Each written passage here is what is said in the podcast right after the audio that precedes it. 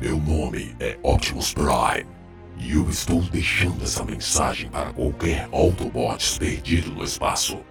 Não deixe de ouvir Crônicas de um Mentiroso. Era uma vez no Nordeste. No capítulo anterior, Paulo, Ana e Padre Honório fugiram de jagunços do Coronel Salvador. E infelizmente Ana e Paulo foram pegos não fosse pela habilidade mentirosa do nosso protagonista, eles teriam morrido. Mas também contaram com a sorte de encontrar soldados da coluna Prestes. Agora fiquem com o capítulo 12 de Crônicas de um Mentiroso.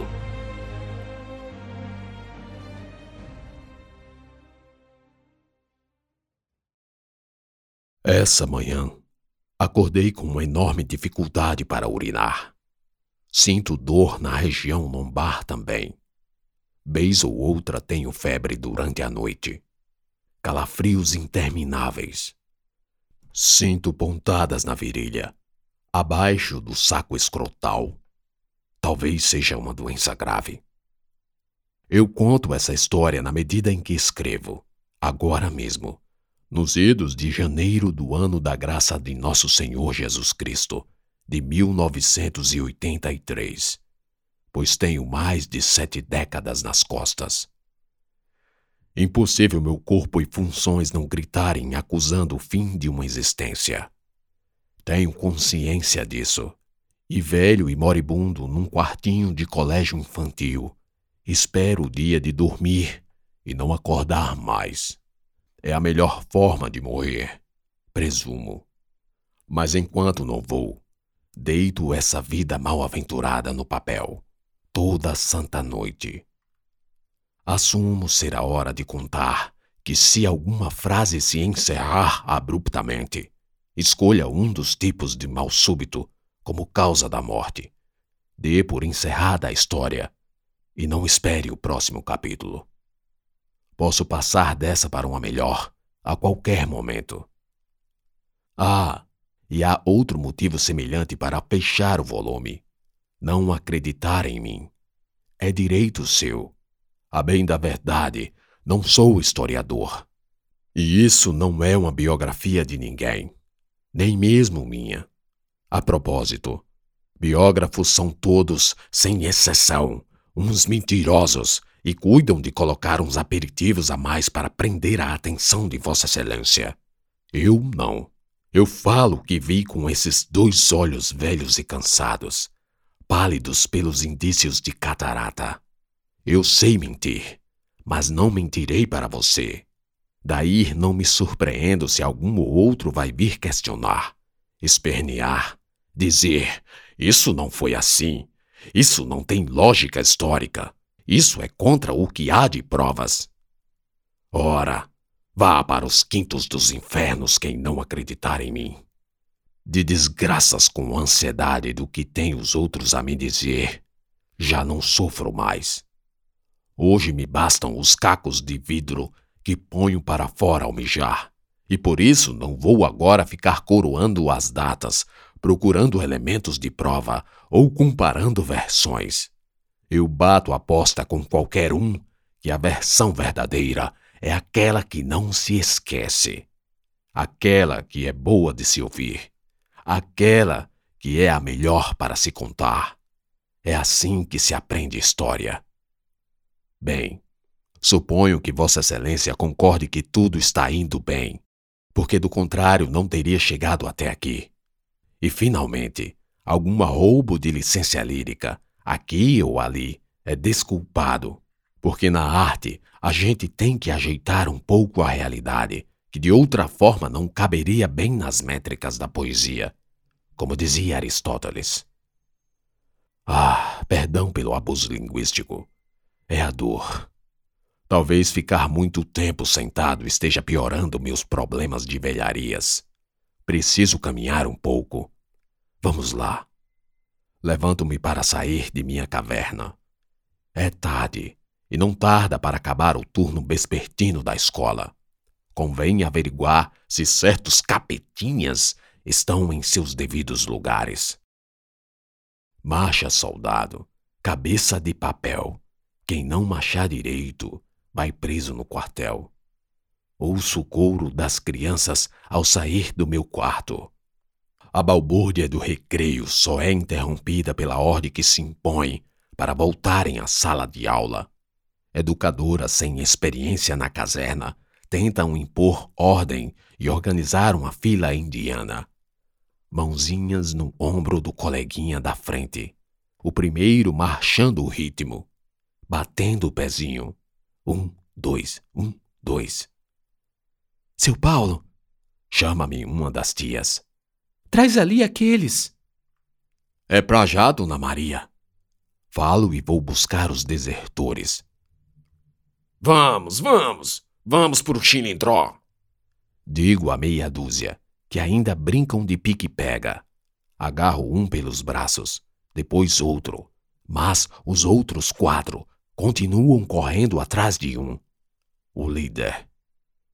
Ele é a causa. Dou-me conta. Solto os dois e me lanço na caçada do rebelde nato. Vem aqui, seu subversivo! Agarro com um susto. Ele para de oferecer resistência. Está suado, vermelho, grudento e fedorento. Me solta! reclama, revivendo a resistência à detenção. Você foi preso, digo eu, e os outros vêm rindo para lhe tocarem, encerrando a perseguição. Não vale, ele resmunga. Seu Paulo me empatou de correr. Ele está emborrado, e eu rindo por dentro. O nome do pequeno é Carlos. Carlos. Conheci vários. Dois me marcaram. Um deles era um rebelde. Aliás, os dois. Mas o primeiro que conheci, esse era pequeno e rebelde. Rebelde e obstinado. Combinação fatal. Foi naquela época, naqueles meses, que a coluna passou pelos sertões dos Brasis. A coluna Costa Prestes, ou Miguel Costa Prestes, ou Coluna da Morte, ou ainda Coluna Fênix. Esse último nome soube depois. Foi sugestão de um general chamado Isidoro. Sugestivo. Quando achavam que ela estava acabada, a coluna ressurgia das cinzas. Fazia sentido. Mas a verdade é que tempos após só se falava em coluna Prestes. E só esse nome pegou. Miguel Costa, que marchou junto, fora esquecido. Eu não esqueci apesar de a história o ter colocado na sombra. Não só ele, mas muitos dos irmãos de fada. O pequeno Carlos Prestes, em sua imensa rebeldia, cresceu tanto que ofuscou os bravos da falange, sufocando-os, talvez pela ausência da luz do sol do orgulho, de que todos necessitam para viver em luta intermitente. Carlos Prestes, rebelde e obstinado, Combinação fatal. O dia se fez noite. Os grilos lá fora estão agitados. Eu cá, aquecido. A madrugada promete. Pego no lápis. Mas quem são vocês dois? Perguntou um que parecia ser o líder da turma. Fugitivos. Ana respondeu, e apontando para o jagunço baleado no chão. Continuou. Ele e os outros queriam nos matar. Ela era esperta. Sempre foi.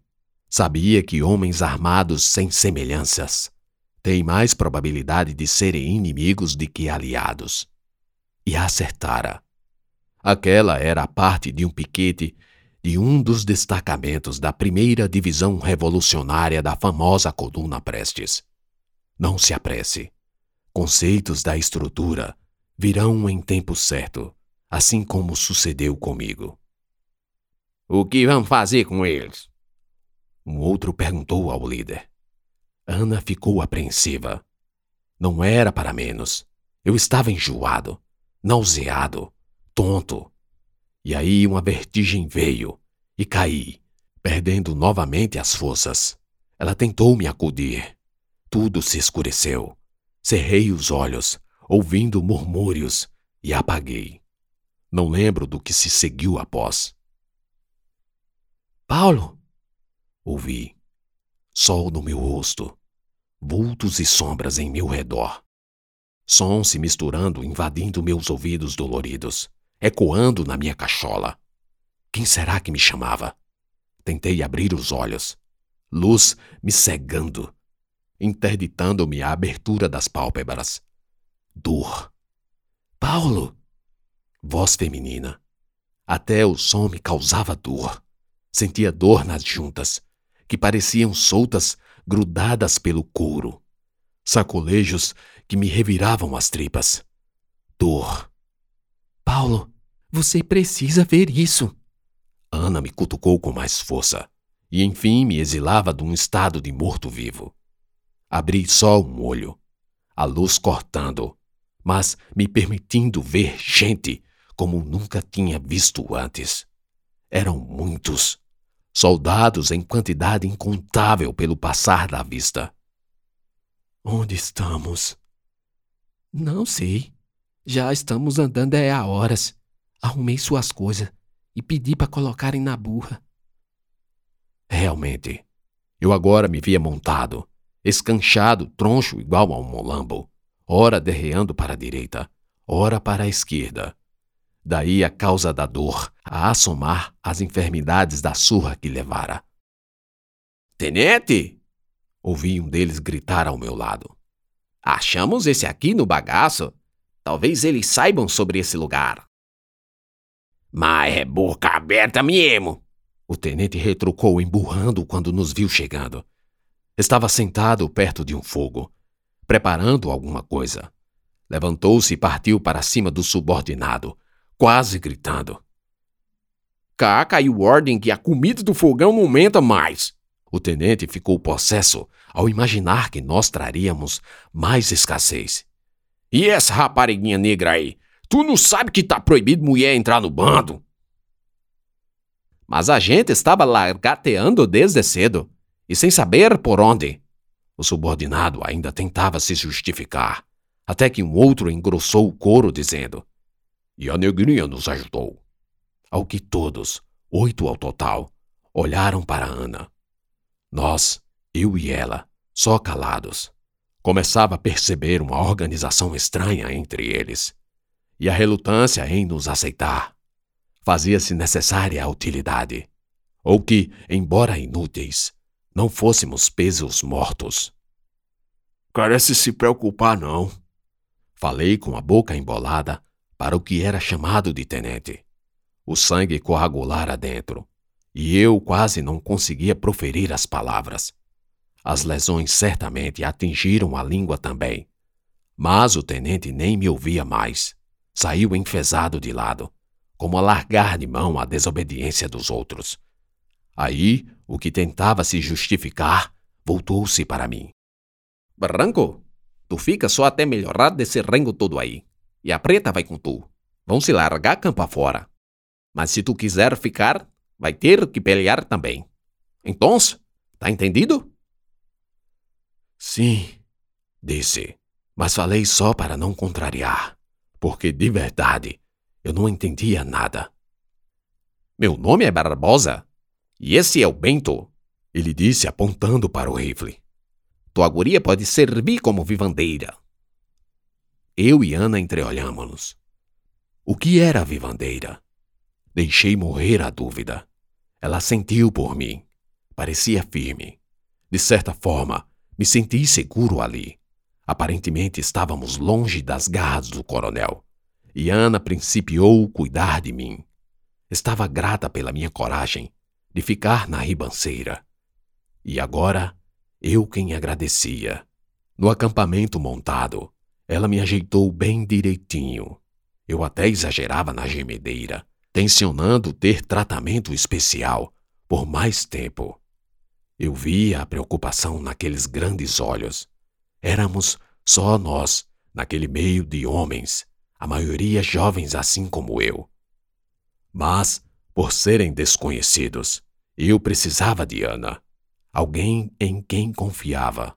Um dia, durante a noite, quando me tremia com uma batedeira de dente infernal, ela me cutucou. Acorda, Paulo. Trouxe a doutora. Tendo escutado aquilo, abri um olho para me espantar com a sombra da maior mulher que já havia visto até então.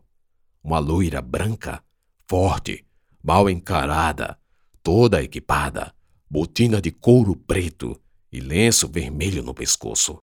Pelo dever que me cumpre de espancar ambiguidade com outros revolucionários, o tal lenço vermelho era a marca dos maragatos. Eu só saberia depois.